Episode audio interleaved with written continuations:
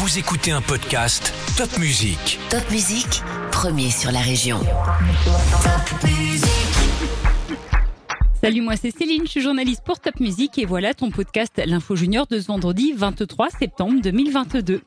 Cette semaine a été marquée par un grand événement de Top Music. C'était mardi soir à Colmar et c'était notre Top Music Live, un concert gratuit. Peut-être y étais-tu? Il y avait notamment Amel Bent, Amir, Claudio Capéo, Christophe Willem ou encore Shaim. Et tu peux retrouver les photos et les vidéos sur nos réseaux sociaux.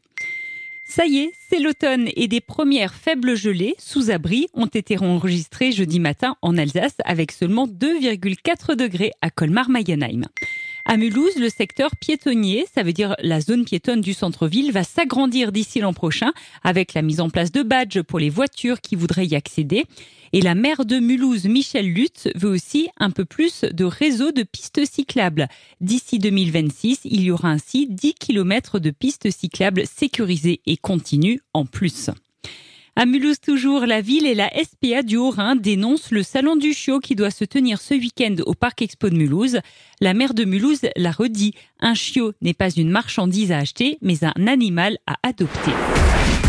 Après le conseil municipal des enfants que tu connais sans doute, eh bien la ville de Colmar met en place un conseil municipal des jeunes pour les 13-17 ans. Les inscriptions sont ouvertes jusqu'au 21 octobre sur le site de la ville de Colmar. La transition écologique, c'est un enjeu qui nous concerne tous. Alors ça veut dire quoi?